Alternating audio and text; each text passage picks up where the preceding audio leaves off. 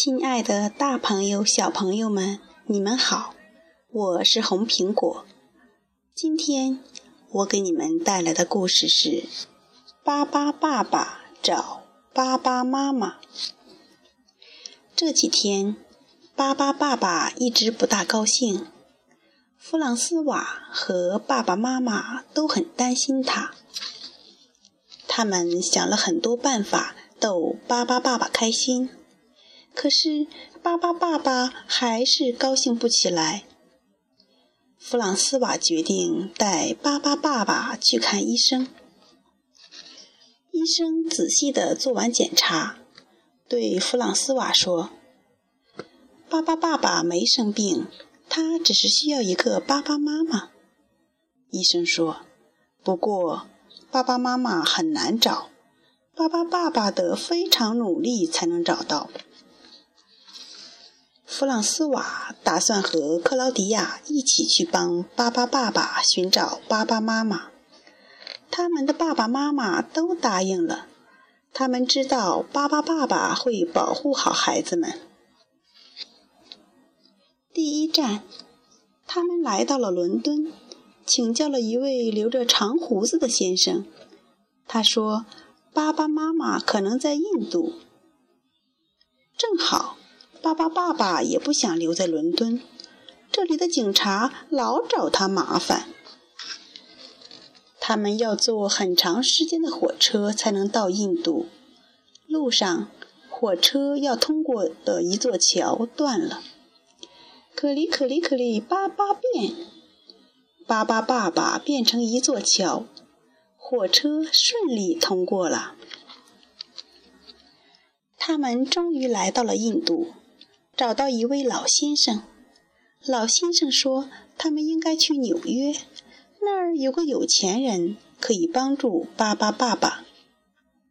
巴巴爸爸听了很高兴，他跳起了印度舞。他们又坐船去纽约，一路上风景很不错，可是他们的船突然沉了，可里可里可里，巴巴变。巴巴爸爸救了所有人。在纽约，他们找到了那位有钱人。他说：“巴巴妈妈有可能长在农田里。”他请巴巴爸爸坐他的直升机去农场。为了不让直升机吵到动物们，巴巴爸爸变成一只大大的降落伞。带着弗朗斯瓦和克劳迪亚慢慢的降落。农夫说：“爸爸妈妈在很远很远的地方，也许他在另一个星球上。”巴巴爸爸带着弗朗斯瓦和克劳迪亚去了很多奇怪的星球，遇到了很多奇怪的动物，还是没有找到巴巴妈妈。他们只好回家了。他们正好降落在弗朗斯瓦家的院子里，终于回家了。巴巴爸爸高兴地哭了。这时，院子里突然冒出来一个巴巴妈妈，大家都惊呆了。巴巴爸爸一下子就爱上了巴巴妈妈。爸爸妈妈也爱上了巴巴爸爸。第二年春天，他们有了七个小宝宝。他们把宝宝们种在院子里，一连几个星期，他们天天给宝宝们浇水。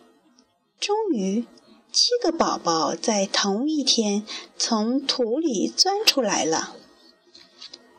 连医生都跑过来看热闹，他从来没见过长毛的巴巴宝宝，大家可开心了。